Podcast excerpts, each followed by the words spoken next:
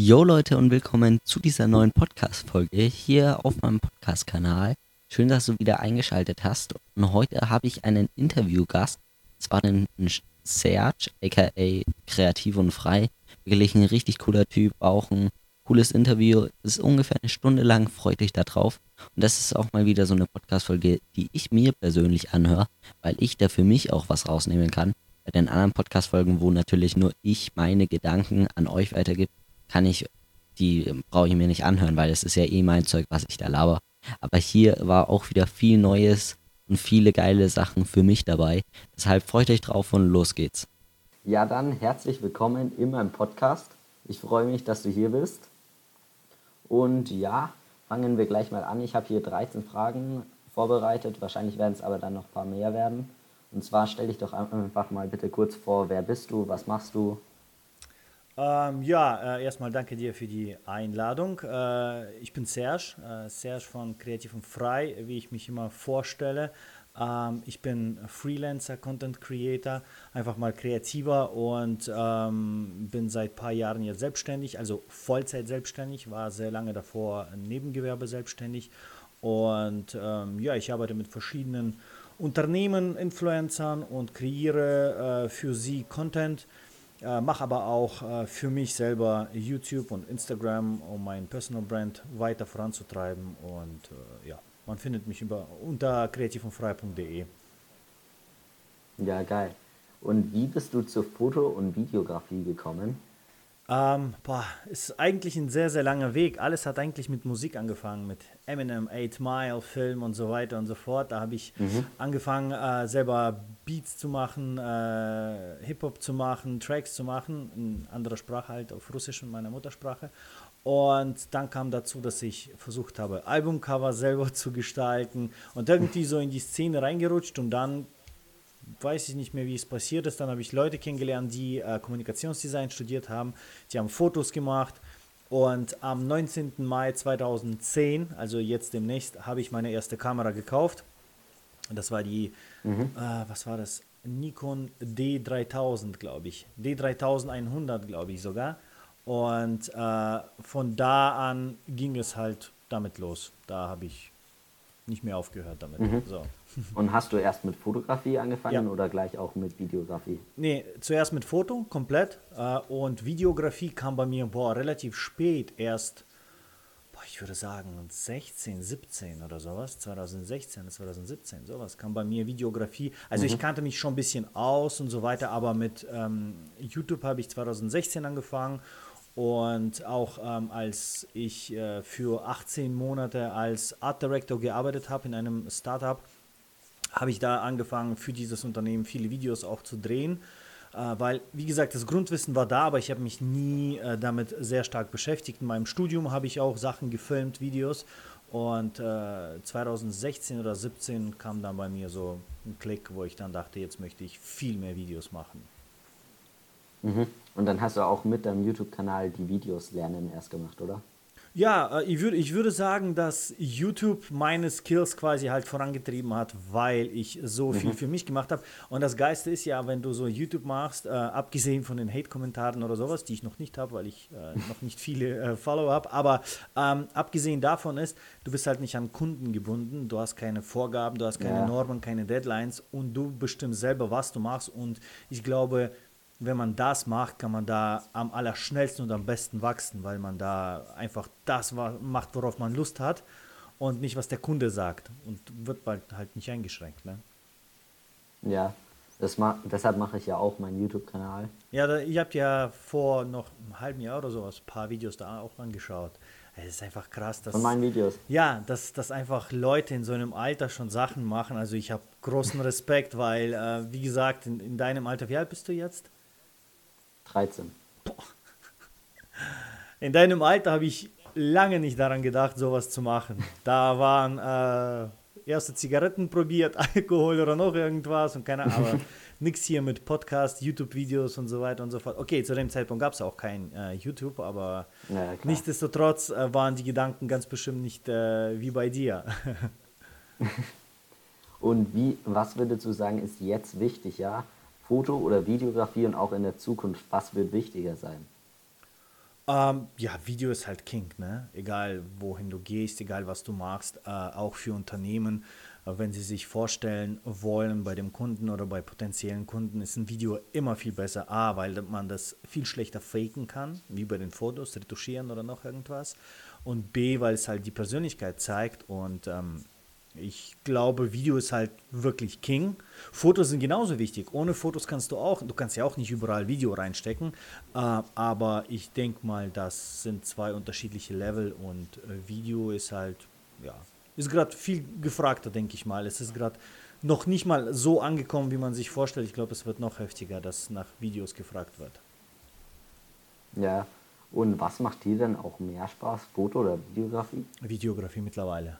Ähm, ich mag Fotos, äh, ich bearbeite sie gerne und äh, ich bin eh so ein äh, Photoshop-Typ. Also ich mache meine Fotos zu 50% im Photoshop und nicht äh, hinter der Kamera, wie es viele machen. Ich mag es mhm. echt zu retuschieren und das ist voll meine Welt, Composings und so weiter.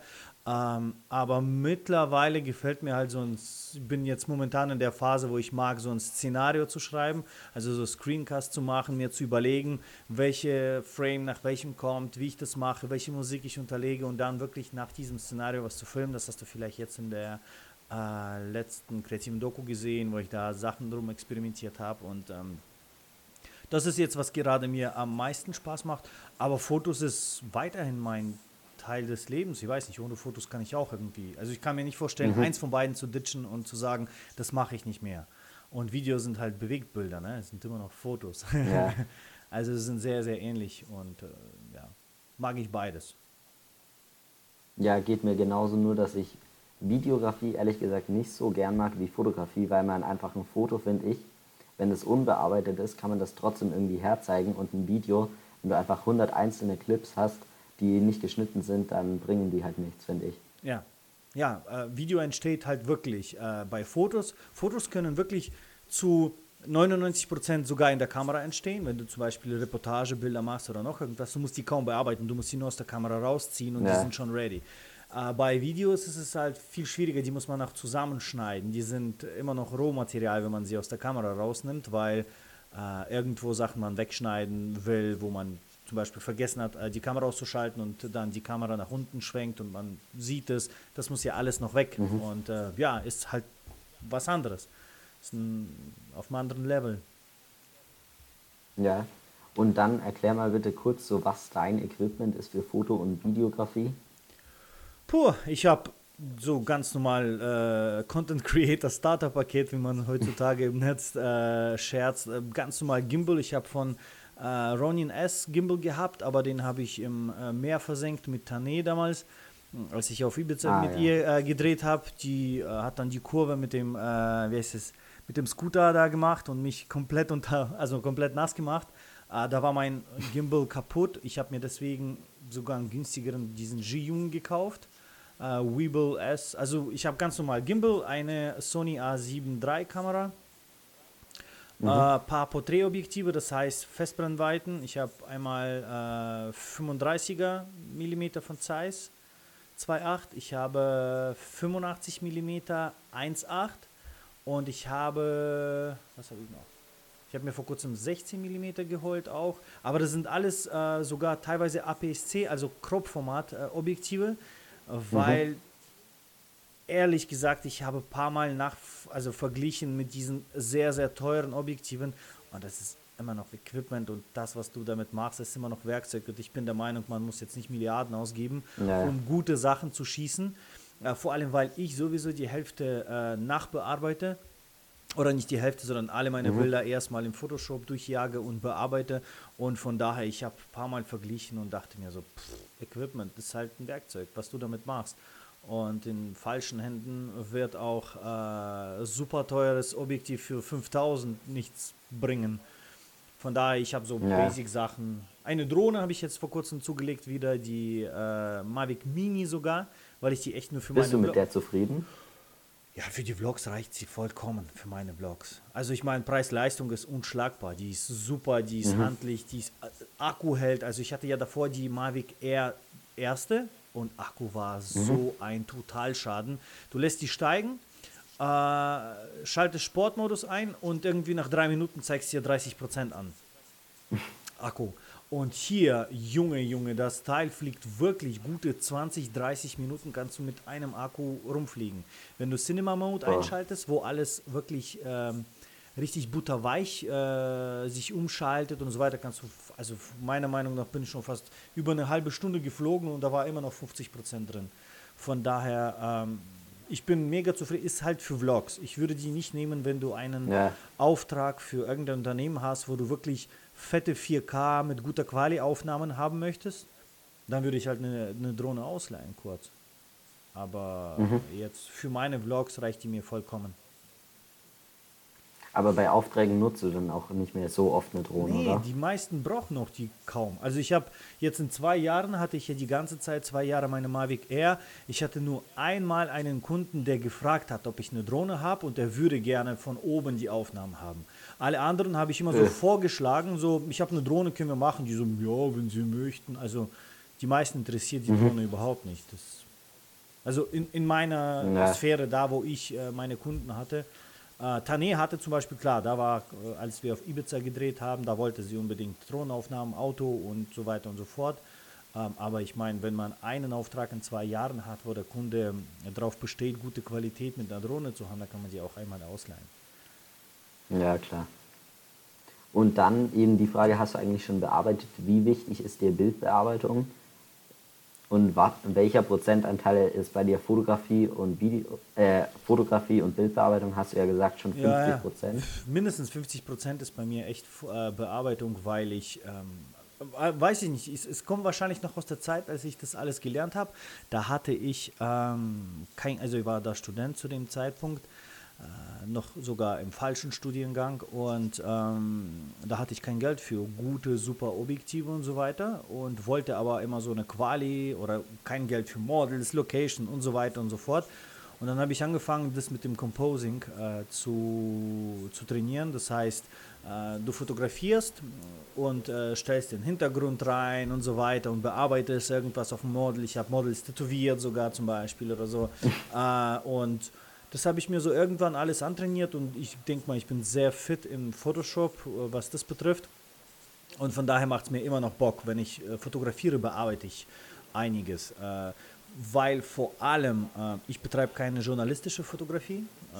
Das heißt, mhm. Äh, es muss nicht jetzt so perfekt sein, wie es wirklich stattgefunden hat. Und meiner Meinung nach, die Kamera sieht nie so, wie du mit deinen Augen siehst. Wenn du mit der Kamera fotografierst, ohne zum Beispiel Polarfilter zu benutzen, wird der Himmel entweder übertrieben blau, so wie du es nicht gesehen hast mit deinen Augen, oder es wird übertrieben weiß, weil es überbelichtet ist. Und äh, mhm. solche Sachen passe ich dann einfach danach an und Je, je, nach, je nach dem Ziel, wenn der Kunde mehr natürlich will, dann bearbeitet man nur wirklich dezent nach und zieht die ganzen Schatten raus, die überhellten Stellen versucht man ein bisschen abzudämpfen.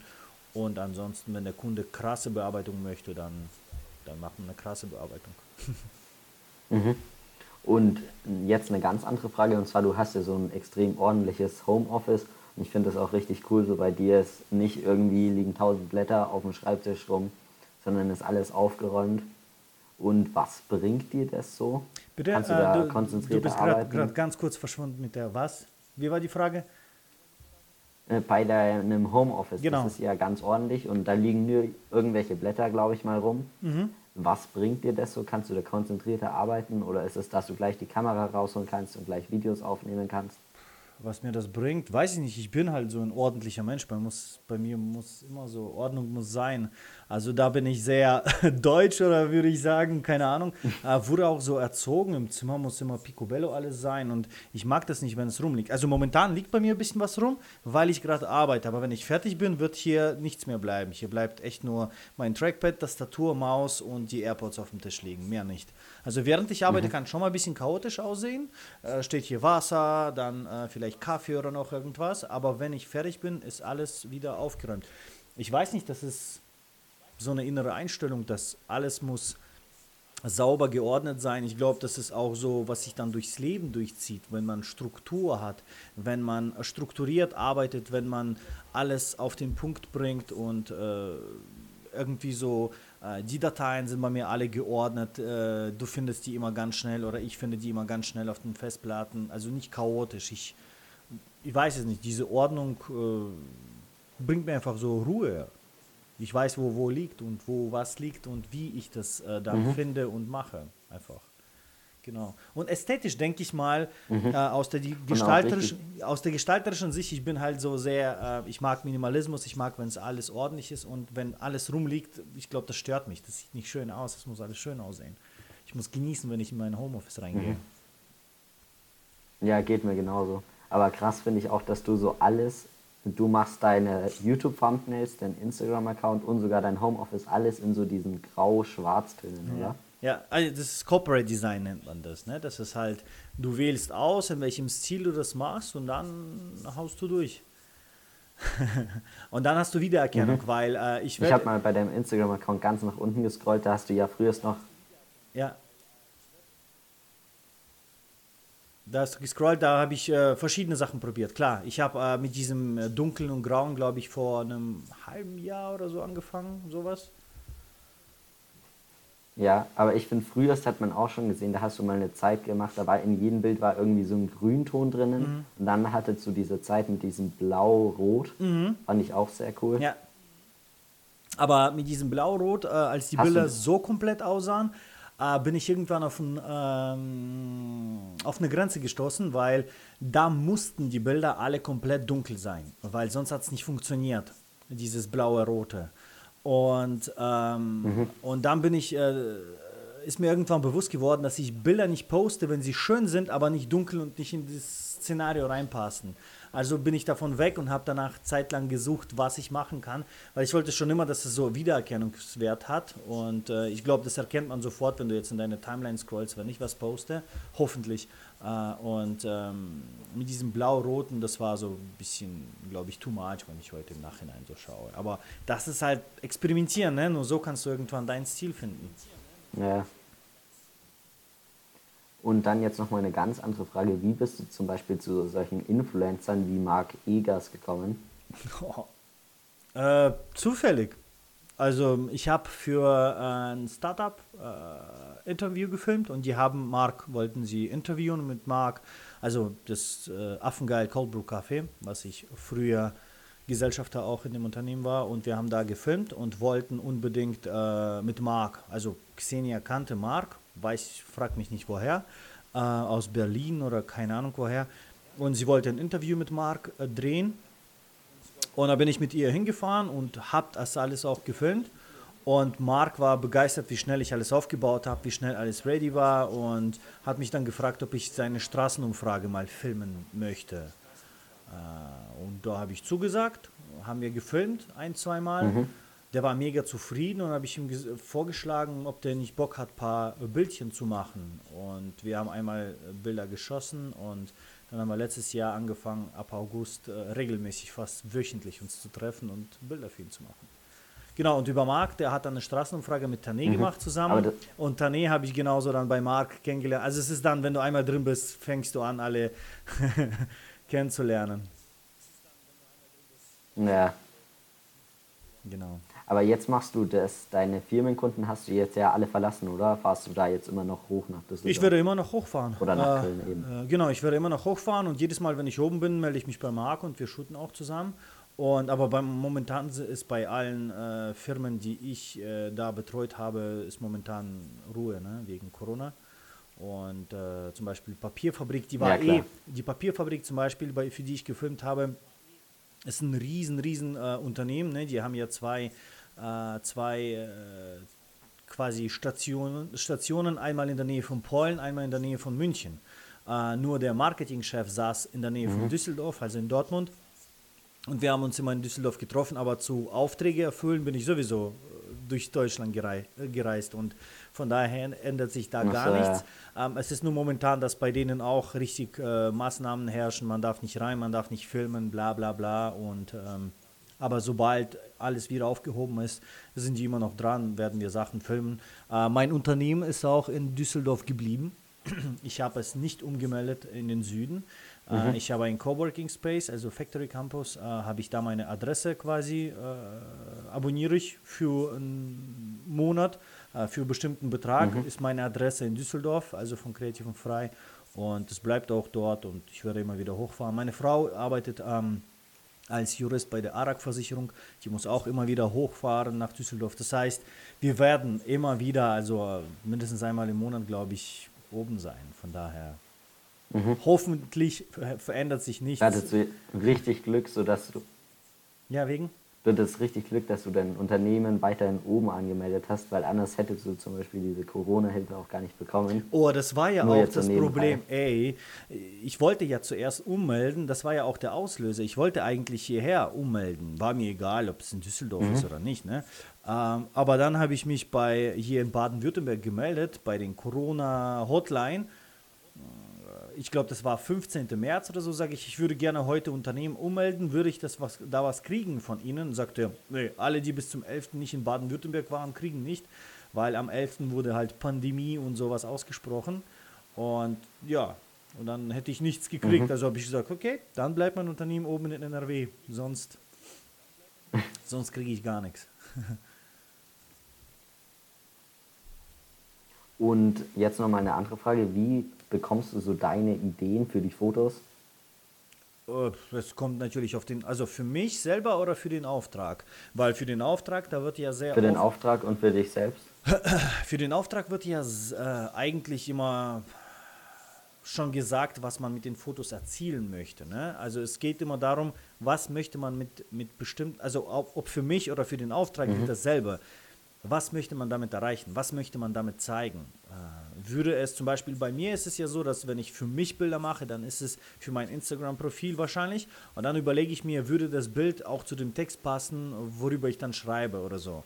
Ähm, und bei den Kunden ist es meistens so, was ist das Ziel, was möchte man zeigen. Wenn der Kunde sagt, wir brauchen für die Webseite die Bilder, dann würde man angehen und sagen, okay, erstmal für den Header, was könnten wir, wie könnten wir das Unternehmen präsentieren, so dass es jedem Kunden sofort klar ist, dass ihr cool seid oder keine Ahnung.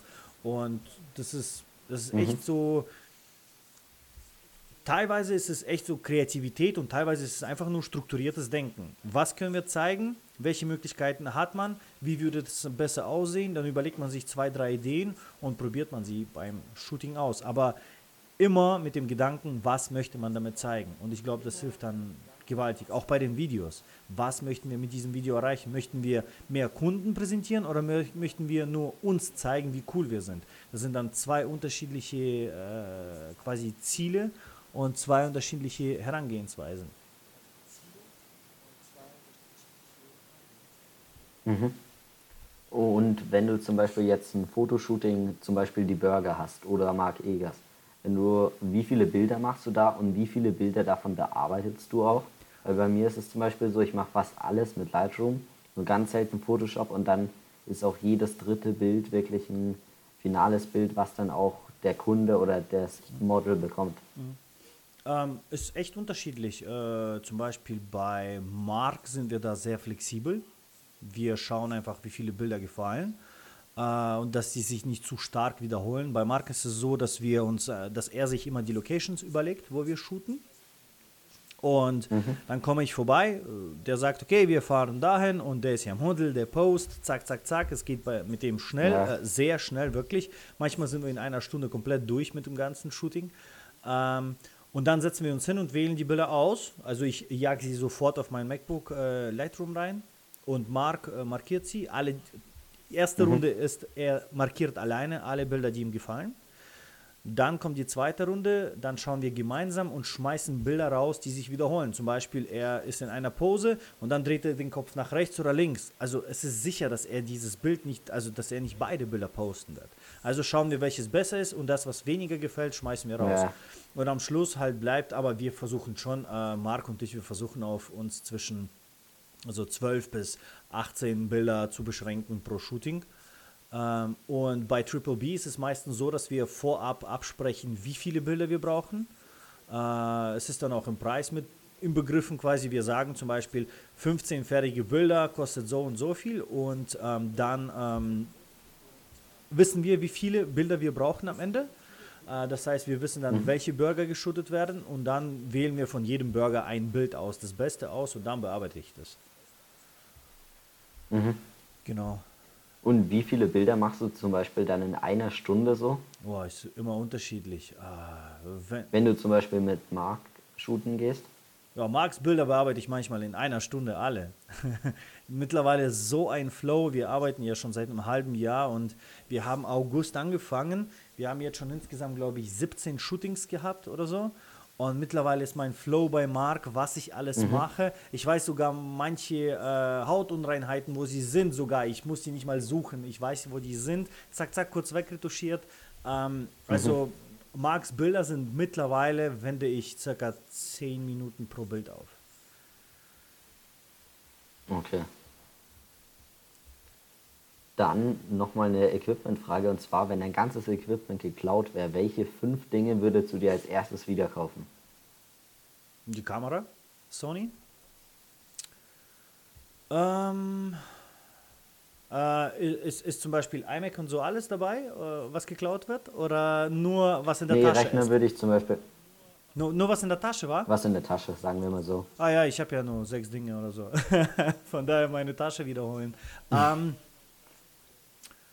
Gut, gute Frage. Fünf Dinge. Auf jeden Fall die wahrscheinlich ähm, Sony A7 III wieder. Ich, momentan weiß ich nicht, ob das für mich persönlich bessere auf dem Markt gibt, also von Preis-Leistung. Dann würde mhm. ich mir, was ist noch in meiner Tasche, würde ich auf jeden Fall den 85er 1.8 Objektiv holen. Damit habe ich fast alle Bilder von Mark gemacht. Mhm. Ich glaube, ich habe noch nie ein anderes Objektiv benutzt bei ihm. Äh, und allgemein die Porträtsbilder schieße ich immer mit 1.8er, äh, mit 85er. Also die auf jeden Fall. Dann würde ich jetzt meine 16, Objekt, äh, 16 mm holen für die Aufnahmen jetzt hier im, im, im Homeoffice für mhm. Video. Das sind jetzt schon drei, ne? Gimbal. Mikrofon wahrscheinlich noch. Gimbal und Mikro, ja. Und mit diesen Sachen würde ich, glaube ich, auskommen. Mhm. Ich habe am Anfang, als ich äh, angefangen habe, 2018, hatte ich ja die Sony noch nicht. Ich habe mit äh, Sony Alpha 6000 und Alpha 5100 gefilmt. Das sind so wirklich Einsteigerkameras. Die haben nicht mal Mikroeingang. Das heißt, ich musste immer extern aufnehmen, wenn ich Interviews aufgenommen habe und dann synchronisieren. Und äh, von daher, und das geht alles. Mhm. Equipment ist ein Werkzeug. ja, klar.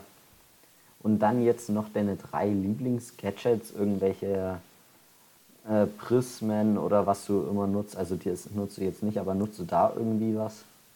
Überhaupt nicht. Also ich habe, äh, nee, ich habe glaube ich nur ein, ähm, wie heißt es, äh, Sonnenblendenfilter oder wie das Ding heißt, damit wenn es zu hell ist, damit ich abdunkeln kann. Aber mehr auch nicht. Ich habe wirklich. ND-Filter. ND-Filter, genau. Ha, danke. Siehst du, was für ein Profi ich bin, ne?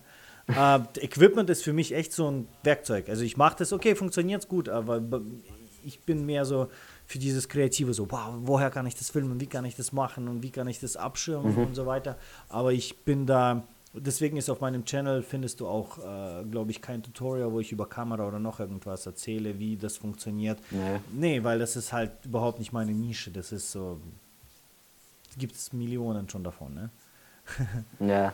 Aber das finde ich auch richtig cool so an dir, dass man auf deinem YouTube-Kanal weiß gleich, da geht es nicht immer irgendwelche Kamera, weil wann schaue ich mir ein neues Kameravideo an, vielleicht alle drei Jahre, wenn ich mir meine neue Kamera kaufen genau, würde. Genau. Die sammeln natürlich mehr Views. Also hätte ich so Kamera-Reviews gemacht und keine Ahnung, wäre ich vielleicht jetzt erfolgreicher auf YouTube. Aber äh, pff, ich bin da nicht deswegen, also natürlich bin ich auf YouTube wegen äh, Views und so weiter, aber ich versuche da Mehrwert zu bieten und ich habe kein deutschen mhm. Kanal von Content Creatern gefunden, die vloggen, erzählen und über Business sprechen. Und dann dachte ich, huh, so eine Nische, gefällt mir. Mag ich, ist auch mein Thema und ich fühle mich da auch wohler als in dem ganzen äh, technischen Kram. Ich bin zwar technisch sehr affin, also ich bin da so ein Apple-Freak und keine Ahnung, ich habe iMacs und so weiter und so fort und Kameras, aber ich mag irgendwie nicht darüber zu quatschen. Das ist so, es ist halt so da und fertig. Ich finde es langweilig mhm. ein bisschen. Ja, zum Beispiel der Jaworski kennst du ja, ja, ja. auch. Er hat gesagt, mit so einem krassen Reisevideo aus Südafrika äh, nimm der 130 Euro oder so von YouTube ein. Mhm. Für die Views eben. Und für so ein Video, wo er einfach nur in seinem Haus am Küchentisch sitzt und über irgendeine Kamera redet, bekommt der von Sony zum Beispiel nochmal Geld und dann von YouTube nochmal locker das Doppelte, mhm. wegen den Views eben. Dann hier jetzt drei Tipps, um bessere Bilder zu machen. Ähm, Würdest du da sagen? Ähm, ja, auf jeden Fall machen. Ähm, erstmal 1000 schlechte Bilder schießen. So, das ist mein bester Tipp. Schieß erstmal 1000 schlechte Bilder, dann wird äh, es gute Bilder geben. Also man kann nicht äh, von heute auf morgen anfangen und gleich mal gute Bilder schießen. Das heißt, ähm, machen, machen, machen, machen, machen und äh, sich mental darauf einstellen, dass am Anfang die Bilder vielleicht nicht so sein werden, wie du es gewohnt bist, auf Instagram bei anderen Profis zu sehen. Ähm, und das ist normal. Und äh, das ist das Wichtigste, glaube ich. Einfach mal fotografieren. Äh, ausprobieren und kein, also der Tipp Nummer zwei, nachmachen. Und zwar, warum nachmachen? Nicht um zu klauen, sondern um, äh, wenn man nachmacht, die Bilder, versteht man den ganzen Prozess dahinter, wie äh, der Fotograf, die Fotografin das erstellt hat. Und wenn du Bilder nachmachst, ähm, dann äh, wirst du quasi trainieren, wie man Bilder erstellt, wie die großen. Und irgendwann, wenn du dann einen guten Auftrag hast, kommt bei dir einfach äh, aus dem Unterbewusstsein äh, die Lösung und du sagst, hey, wir können so ein Bild machen, dann stelle ich Licht hier auf, von links, von rechts und so weiter. Das heißt, Tipp Nummer zwei, probier auch nachzumachen von äh, die ganz großen. Und weiß ich nicht, Tipp Nummer drei, konzentriere dich wahrscheinlich nicht nur auf die Technik, äh, weil äh, ich habe schon sehr oft perfekte Bilder gesehen. Die sind super ausgeleuchtet, alles, aber die sagen nichts aus. Die, die catchen nicht. Die sind langweilig. Und ich glaube, äh, bei den Bildern ist Kreativität nicht zu unterschätzen und ähm, nicht nur auf Technik sich fokussieren, sondern auch versuchen, irgendwas mit den Bildern zu sagen. So würde ich jetzt die drei Tipps nennen. Mhm. Ja, finde ich auf jeden Fall richtig coole Tipps, würde ich auch sofort bei allen zustimmen. Ähm, dann sind wir jetzt eigentlich mit den Fragen, so die ich mir hier aufgeschrieben habe, schon durch. Dann jetzt vielleicht noch eine, eine freie Frage und zwar der Coronavirus. Bei dir ist jetzt sind jetzt alle Aufträge weggefallen, oder? Ähm, verschoben worden, wie es nett gesagt wurde. Außer Apple Scene, da arbeite ich weiterhin. Äh, aber mhm. äh, die meisten, also ich, ich hatte in April, glaube ich, zwei Aufträge. Äh, einmal auf der FIBO-Messe zu filmen, ein anderes wollten wir für ein kleines Startup in Düsseldorf ein äh, Image-Video aufnehmen. Alles verschoben. Also ich weiß nicht, ob die dann zurückkommen oder nicht, weil äh, die haben zum Beispiel die Dame, die mich äh, für FIBO gebucht hat, die hatten dadurch, dass die Messe zu kurzfristig abgesagt wurde, hatte sie, glaube ich, 4.000 oder 5.000 Euro Verlust. Und ich weiß nicht, ob sie Budget dafür hat, mich mhm. nochmal zu beauftragen, weil die ist jetzt kein Riesenunternehmen oder so. Äh, von daher, ja, aber bis jetzt, ähm, ja, das meiste ist verschoben und man weiß nicht, wann das alles zurückkommt. Mhm. Und wie nutzt du dann die Zeit jetzt produktiv? Also was hast du zum Beispiel heute Vormittag, heute Nachmittag gemacht? Irgendwelche Videotrainings oder Sport ähm, oder?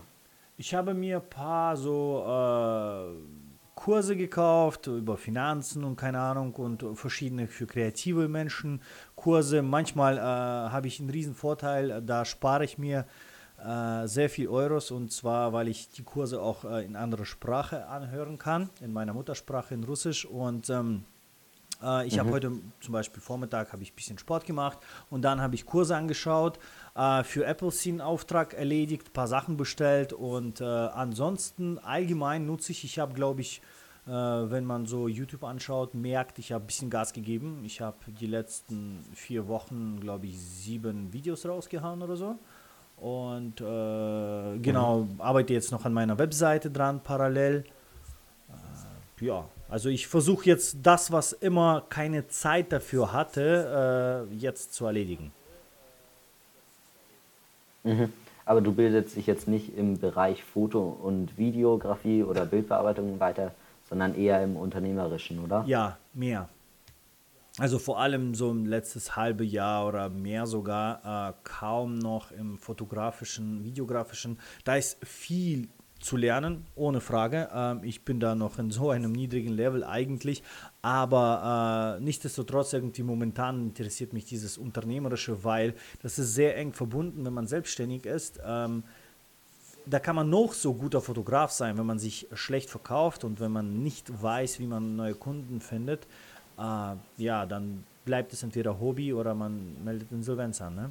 als Unternehmer. Und von daher habe ich jetzt Interesse, ja. auf einen höheren Level zu gehen, mehr Kunden, größere Kunden zu haben, eventuell irgendwann Freelancer mit dazu ziehen, mit denen ich zusammenarbeiten kann und beauftragen kann. Und ja, von daher gebe ich da ein bisschen mehr Gas gerade. Mhm. Dann jetzt nochmal bei dem YouTube-Video. Ich habe mir ja den einen, also den letzten kreative Doku habe ich noch nicht mhm wirklich angeschaut, nur die ersten paar Minuten, aber die letzte habe ich ja heute in der Früh geschaut und da finde ich zum Beispiel, da bist du ja zu dem Burgerunternehmen eben hingefahren Aha. und da hat man erst so gesehen, wie du ins Auto einsteigst und dann die Kamera eben nochmal holst und mhm. dann sieht man, wie du kurz Auto fährst und dann hat man gleich gesehen, wie du am Laptop oder am PC halt gesessen bist. Aha. Und danach kam erst das wieder von dem Burger. Das fand ich erst ein bisschen verwirrend, äh, weil äh, da habe ich gedacht, hey, bist du jetzt wieder zurückgefahren und bist jetzt nochmal am PC mhm. und dann wieder da dort. Das war schon alles an einem Tag, oder? Ja, genau.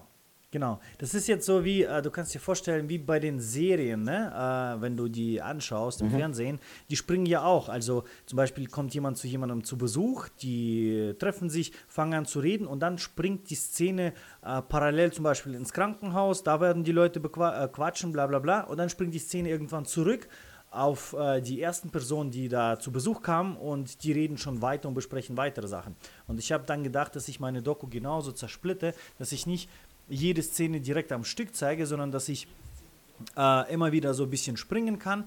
Und somit, äh, der erste Gedanke war natürlich, dass es dann so ähnlich wie Richtung äh, so kleine, diese Soaps oder sowas, was im Fernsehen läuft, geht und zum anderen, dass der ähm, Zuschauer nicht zu schnell alles überspringt, weil er nicht weiß, wann die Szene weitergeht. Und äh, fand ich halt mhm. interessant, mhm, dieses ja. Format. Und äh, ich habe extra diese, wie heißt es, ähm, Ortsangaben unten links ist immer, äh, wird es eingeblendet, wo mhm. das ist und dadurch kann man, glaube ich, nachvollziehen, dass es äh, die Szene weitergeht. Ich glaube, in der zweiten Doku, wenn du sie mal später anschaust, wirst du dann äh, wiederholt sich das, also natürlich äh, im, im, selben Format und dann wirst du vielleicht, glaube ich, äh, verstehen, wie das läuft und das wird dann für die weiteren Dokus bei dir dann schon im Kopf äh, eingeordnet sein.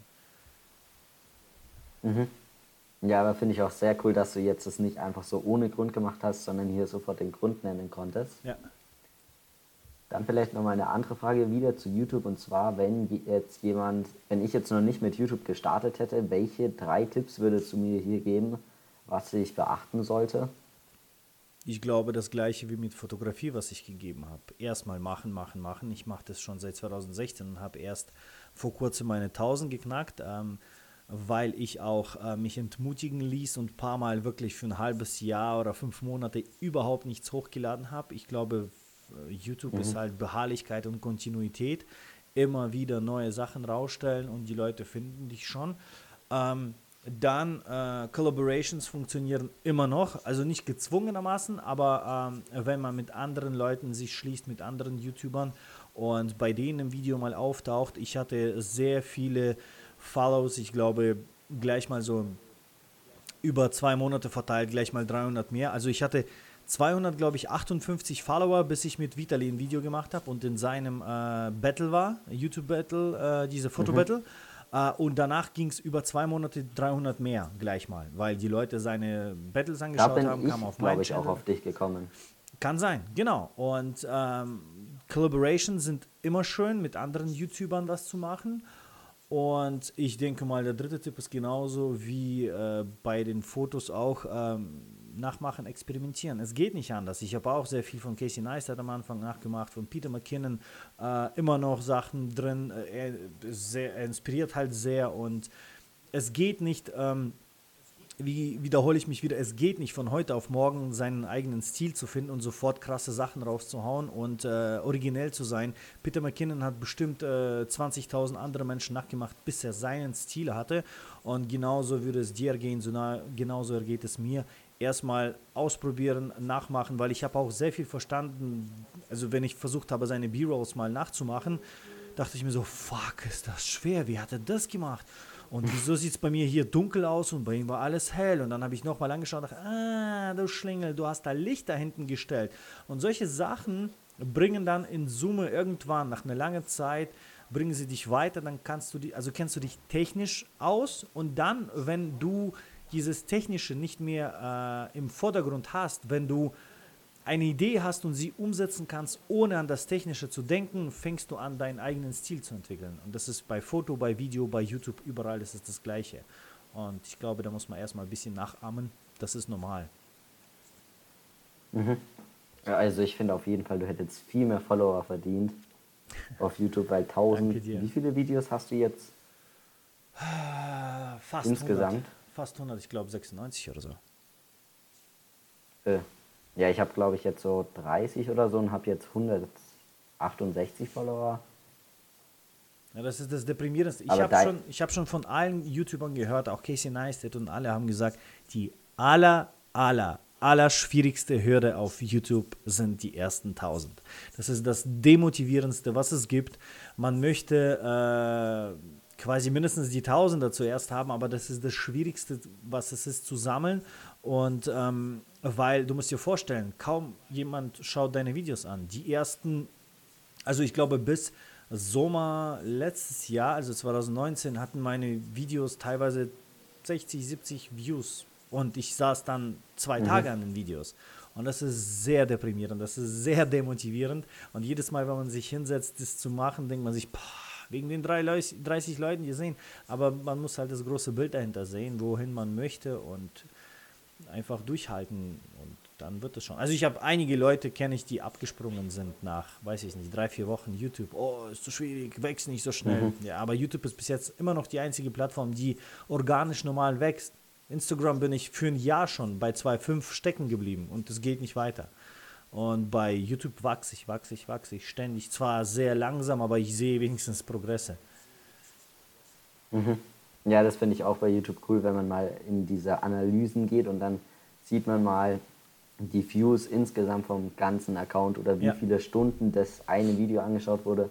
Das motiviert dann schon immer, aber nur die blanke Abonnentenzahl demotiviert eigentlich immer nur gefühlt. Ich habe äh, gestern, glaube ich, mal kurz Analyse angeschaut. Äh, knapp 4600 Stunden insgesamt schon angeschaut bei mir und das mhm. sind 191 Tage. Und das motiviert dann. Ja. Wo man denkt, hey, ja, Menschen haben 191 Tage meine Videos angeschaut insgesamt. Krass. Mhm. Bei mir sind das 200, 300 irgendwie Stunden insgesamt. Mhm. Aber das wird noch, du hast ja erst angefangen, ne? Meine ich, also bisher sehr. Ja. Ja, bei mir, war, bei, mir war, bei, bei, mir war wirklich der Fehler, dass ich ein äh, paar Mal äh, quasi das geschmissen habe und äh, zu perfektionistisch war, zu verwirrt war, zu unzufrieden war oder keine Ahnung und habe zeitlang äh, nichts gepostet. Und ich glaube, dass ich wäre mhm. viel weiter jetzt schon, wenn ich das. Ich, das war, glaube ich, 2017 für fast ein Jahr. Ich, ich habe, äh, glaube ich, bis 2017 März oder so äh, habe ich Vlogs gemacht und dann von 2017 bis, glaube ich, fast 2018 Februar oder März habe ich nichts gepostet und dann 2019 habe ich auch jetzt in August bis Dezember nichts gepostet. Und ich glaube, das war so der Fehler. okay, dann ähm, zu deiner Webseite noch, da bietet du ja verschiedene Sachen an, wie zum Beispiel deine TFP-Verträge äh, oder den anderen Vertrag. Hast du da auch vor, deine Presets hast du jetzt ja auch, da irgendwelche Videotrainings wahrscheinlich mal zu posten, oder? Ja, auf jeden Fall. Also ich möchte ähm, mehrere Kurse machen. Ich habe Bock drauf. Ich habe ja Lehramtsstudium auch angefangen damals. Meine ganze Family sind Lehrer und ich habe fünf Semester lang äh, Lehramt studiert. Und ich glaube, der Lehrer in mir ist immer noch nicht gestorben. Ich möchte Kurse machen, auf jeden Fall. Und äh, zum einen zum Thema erfolgreich als Freelancer. Da würde ich äh, alles machen von äh, technischem, wie man äh, zum Beispiel Content kreiert und so weiter und so fort. Dann wie man Portfolio aufbaut, äh, dann dieses juristische und unternehmerische im Hintergrund, wie man Kunden findet, Preise kalkuliert, alles, also von A bis Z. Äh, dann würde ich sehr gerne äh, zum Beispiel einen Kurs machen, wie man äh, schöne Bilder macht. Ein Kurs, wie man schöne mhm. Videos macht. Also das, was ich kann, einfach mal in Kurse packen und das verkaufen. Zum Beispiel, wie ich Porträtbilder mache, Bilder mache, wie die von Marc oder so. Genau. Mhm. Die finde ich übrigens richtig krass, deine Porträtbilder von Marc. Ich finde irgendwie so, das sind die wirklich, würde ich sagen, schon die krassesten Bilder von Instagram, würde ich fast sagen. Echt? Weil oh, die Bearbeitung, ich weiß nicht, was mir da so krass dran gefällt, die Bearbeitung oder das ganz offenblendige Fotografieren, auf jeden Aha. Fall finde ich die richtig, richtig cool. Ja, oder Marc gefällt dir da. da. Genau. Nee, aber ähm, danke. Da weiß ich nicht, da hat sich irgendwie so ein Stil bei uns zwei entwickelt, also bei Marc und mir, wie der Post, wie ich fotografiere und da das hat gut zusammengepasst.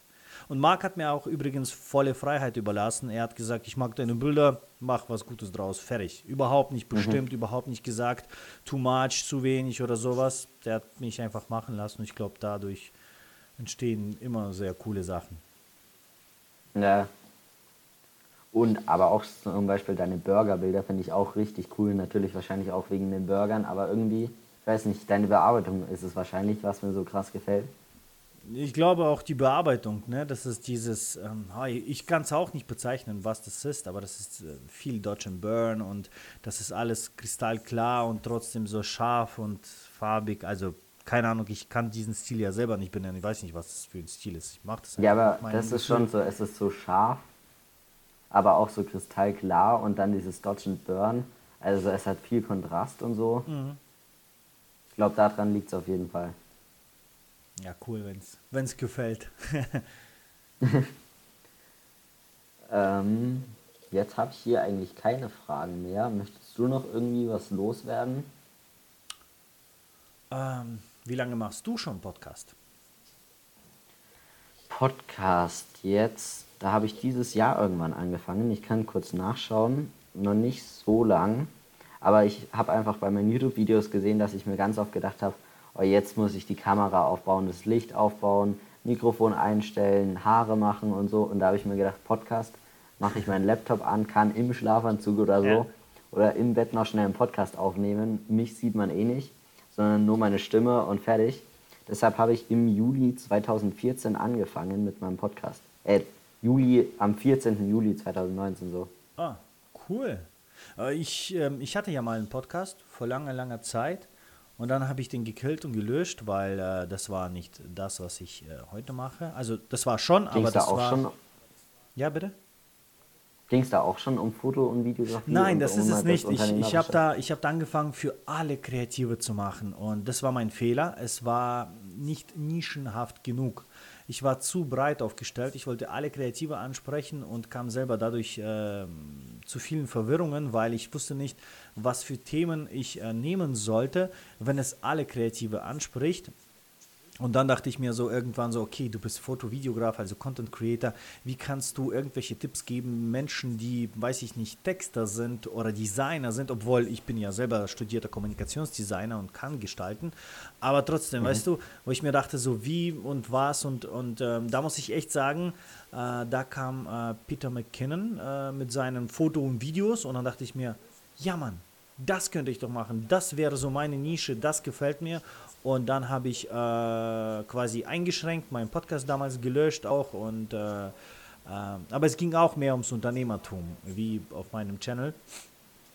Und äh, mhm. dann habe ich auch mein YouTube quasi umgekrempelt, weil davor äh, habe ich auch so Apps-Reviews gemacht am Anfang ein bisschen. Und das war nicht das, was ich heute mache und nicht das, was mich glücklich gemacht hat. Und äh, jetzt raff ich meinen Arsch nicht immer, immer noch nicht zusammen, um meinen Podcast zu starten, neu. Konzept aber steht schon alles, aber. Cool. Ich wäre sofort von Tag 1 an dein treuester Hörer wahrscheinlich. Sehr schön, da würde ich sagen. Hi und herzlich willkommen bei Kreativ und Frei Podcast. Hörst du eigentlich selbst auch viele Podcasts? Früher mega so? viele, äh, momentan irgendwie gar nicht. Also ich konsumiere in letzter Zeit sehr wenig. Ich weiß nicht, woran es liegt, aber ich schaue kaum YouTube an. Ich ich habe immer noch viele abonniert und so, aber äh, manchmal habe ich keine Zeit, manchmal habe ich keine Lust und so weiter und so fort. Also Podcasts sind irgendwie in letzter Zeit komplett bei mir rausgefallen, leider. Ähm, kann ich dir auch nicht sagen, wieso, aber irgendwie, ich lese in letzter Zeit viel. Also bin auf mhm. wirklich so lesen, nicht mal hören, nicht mal Hörbücher, sondern wirklich lesen. Und aber so äh, YouTube-Videos selten, außer ein paar Tech-Reviews, also das, was Apple und so betrifft, interessiert mich immer wieder. Da schaue ich mhm. noch ein paar Sachen an, aber im Allgemeinen konsumiere ich in letzter Zeit sehr wenig, versuche mehr zu kreieren. Aber ich glaube, das sind so Phasen. Mhm. Dann kommt wahrscheinlich so ein bisschen die ausgelutschte Phase bei mir wieder, wenn die Ideen fehlen. Dann konsumiere ich wieder ein bisschen, dann wieder produziere ich und ich glaube, das ist so eine Sinus-Cosinus-Welle. Ne? Das ist mal mehr, mal weniger. Mhm. Kannst du trotzdem irgendwie drei Lieblingspodcasts empfehlen, die du früher vielleicht oft gehört hast? Ja, ja, warte sofort. Ich mache die auf. Und äh, bist du äh, stark im Englischen oder? Nee, eigentlich nur Deutsche. Oh Mist, dann kann ich dir leider nicht viel empfehlen. Ich habe sehr, sehr viele englische. Ha. Wobei ich auch mal jetzt einen englischen Podcast angehört habe, wo der einfach der deutsche Podcaster einen englischen Interviewgast da hatte. Das fand ich aber auch eigentlich richtig cool. Ähm, ich habe sehr viele Podcasts gehört, die so Selbstentwicklung, Persönlichkeitsentwicklung äh, gemacht haben. Ne? Und ich war sehr begeisterter Podcast-Hörer von Startup Podcast. Äh, mhm. darum, da ging es, dass ähm, ein Typ äh, sein Startup gegründet hat, in dem er Podcasts macht. Und äh, in der ersten Staffel hat er halt komplett aufgenommen, wie er mit, äh, mit Investoren gequatscht hat und so weiter und so fort. Ähm, ich habe damals noch gehört, 2014 war das. Ähm, er hat komplett alles aufgenommen, den ganzen Werdegang, wie der geheult hat zu Hause, wenn es nicht geklappt hat und so weiter und so fort. Dann war zweite Staffel, ähm, da haben die schon Geld gefunden, haben schon Podcasts produziert. Ähm, dann haben die angefangen, andere Startups zu begleiten und letztes Jahr, glaube ich, hat äh, Spotify sie aufgekauft. Und ich habe halt die komplette mhm. Geschichte mitverfolgt. Ich fand das so gut und die haben es auch sehr gut gemacht. Das ist nicht das typische, wo man einfach nur vor dem Mikro sitzt und erzählt, sondern das war mehr so Ach, musst du dir mal anhören. Ist aber leider auf Englisch. Ähm, dann würde ich, äh, was ich noch empfehlen würde, ist Vitali von Vitografie. äh, ja, für, für, für, alle, die äh, was mit Fotografie und so weiter zu tun haben. Vitali ist ein super sympathischer Typ. Ähm, ich habe jetzt nicht viele gehört, aber das, was ich gehört habe, war immer super. Ähm, dieser Serge Kanonikov war bei ihm immer im Interview. Der ist cooler Typ. nee, aber ich finde allgemein Vitali, ähm, ich mag diesen Typen so sehr. Also wir haben sofort so eine Freundschaft geschlossen, dass äh, auch sein Podcast spiegelt ihn komplett wieder. Der ist mega cool und ehrlich und ja, würde ich den empfehlen. Und ansonsten, ich weiß ich habe fast alles auf Englisch, von daher. Hurry Slowly ist ein ja, super Podcast auf Englisch. Hurry Slowly, es geht darum, dass man sein Business aufbaut, indem man nicht zu stark hetzt, sondern auf sich selbst achtet und nicht verbrennt. Und äh, auch ein super, super Podcast mag ich sehr. Und würde auch meinen wahrscheinlich in so einem Stil aufbauen, wie sie das einspricht und so weiter, mit Musik ein bisschen hinterlegt und richtig schön. Mhm. Ja, finde ich auf jeden Fall richtig cool, aber so zum Beispiel, ich höre auch so ganz viele Fotografie-Podcasts, eben der von Vitografie, mhm. also von Vitali, äh, ähm, dann so Fotografie-Business-Podcasts, dann noch so einen Hochzeitsfotografen-Podcast, also ganz viele verschiedene. Und aber auch so was, zum Beispiel, kennst du Baywatch Berlin oder AWFNR? Nee, leider nicht. Das sind so ganz große deutsche Podcasts. Zum Beispiel AWFNR, das ist der von Joko, äh, Joko Winterscheid und Paul Rübke. Ah, okay. Aber da geht es halt jetzt nicht so um Fotografie, sondern ist eher so Unterhaltung, würde ich sagen. Mhm.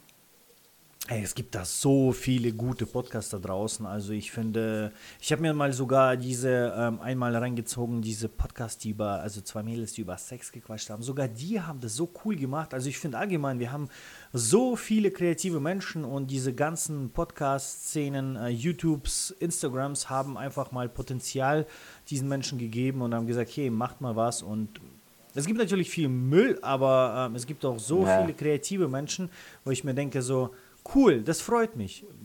Create, don't hate, weißt du? Und mhm. von daher, da, ja. da ist echt für jedermann was auf dem Markt mittlerweile, ne? Ich liebe einfach Podcasts. Ich höre locker eine Stunde am Tag oder so Podcasts und YouTube mittlerweile eigentlich vielleicht noch zehn Minuten, wenn überhaupt, aber Podcasts mindestens eine Stunde pro Tag. Ja. Ich habe früher äh, beim Sport ab und zu mal auch Podcasts gehört, die ganze Zeit, also anstatt Musik. Ja, ich höre jetzt Podcast. Podcasts beim Sport, beim Bilderbearbeiten, beim Einschlafen mhm. sogar, eigentlich immer. Ja, es ist auch schön, da gibt es auch sehr viele wertvolle Informationen. Also ich habe da auch sehr viele Informationen, was Business und so betrifft, auch geschöpft. Fotografie finde ich halt schwierig, ne, weil das, oder Videografie, weil, ähm, ja, das ist ein Audioformat und für Foto und Video ist es höchstens über Business zu reden. Cool, äh, aber ja. äh, jetzt erklären, wie man ein Bild bearbeitet oder so, finde ich jetzt schwieriger. Und ja. äh, aber so allgemein für Entwicklung, für Persönlichkeitsentwicklung und so weiter und so fort, finde ich echt geile Sachen gibt es da. Aber da finde ich, Vitali macht es zum Beispiel auch sehr cool. Der auf seinem YouTube-Kanal geht es wirklich so um die Fotografie, wie erarbeitet man jetzt das Bild, mhm. wie fotografiert man. Und auf seinem Podcast geht es ja eher um das alles, was da außenrum noch ist. Ja, ja.